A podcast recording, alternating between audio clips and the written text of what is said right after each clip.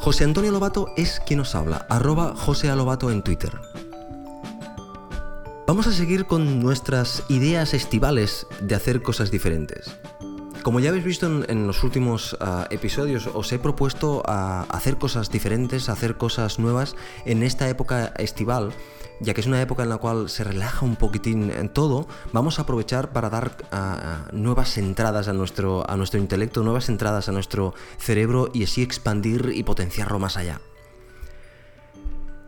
Lo que os propongo hoy es que digamos que sí, que digamos que sí a aquellas cosas que normalmente Ah, diríamos ah, que no.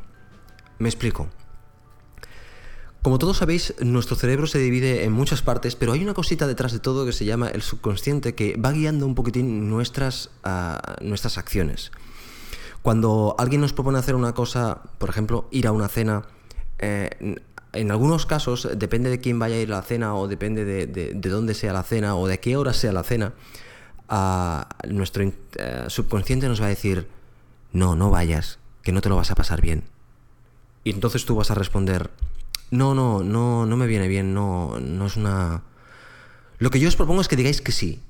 Cuando decimos que sí, a veces nos sorprendemos de que aquello que parecía que no, porque tenemos una serie de, problemas eh, en nuestro cerebro, pues eh, diciendo que sí, vamos a experimentar cosas nuevas. Lo que yo os animo es que durante estas semanas, aquello que por inercia diríamos que no, vamos a decir que sí, lo vamos a disfrutar, lo vamos a experimentar y vamos a aprender de esa experiencia, que al fin y al cabo lo que queremos eh, es aprender, es eh, ir más allá y experimentar cosas nuevas, ah, porque además el veranito mm, apetece hacer cosas ah, diferentes.